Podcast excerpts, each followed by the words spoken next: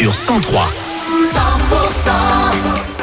100% Jusqu'à 13h en direct des Mondolmes avec toute l'équipe de 100% Ouais On est bien Genesis arrive et tout de suite vos infos. Merci d'être avec nous. Il est midi. 100%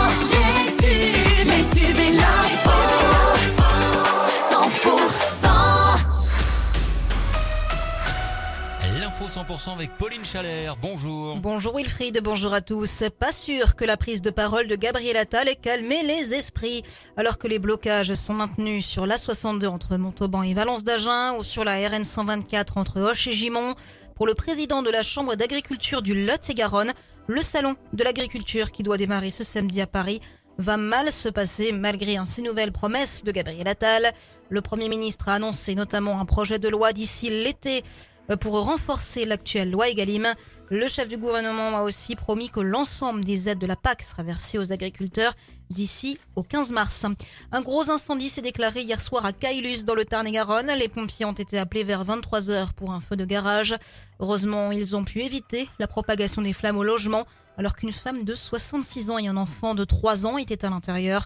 Par précaution, les deux victimes ont été évacuées à l'hôpital, mais leur état n'inspirait pas d'inquiétude. De nouvelles discussions ce mardi entre facteurs grévistes de Mirande et la direction de la Poste. Une grève qui dure depuis le 30 janvier pour dénoncer notamment des suppressions de postes. C'est cet après-midi que le tribunal de commerce de Bordeaux doit décider de l'avenir du groupe Hermione, propriétaire d'une vingtaine de magasins Galerie Lafayette menacés de fermeture. C'est le cas des galeries d'Agen ou de Montauban. Dans le reste de l'actualité, un homme a été tué par balle près d'un point de vente de stupéfiants de Nîmes hier soir, alors que son fils de 8 ans se trouvait dans le véhicule visé par les tirs. Le psychanalyste Gérard Miller visé par de nouvelles accusations. Une femme de 39 ans a déposé plainte auprès du parquet de Paris pour un viol commis alors qu'elle était mineure. Les faits se seraient produits en 2001. Et enfin, 80 ans après son exécution, le résistant Misak Manouchian entrera au Panthéon. Accompagné de sa femme, ce mercredi, une plaque gravée avec les noms de ses 23 compagnons d'armes sera déposée sur son tombeau.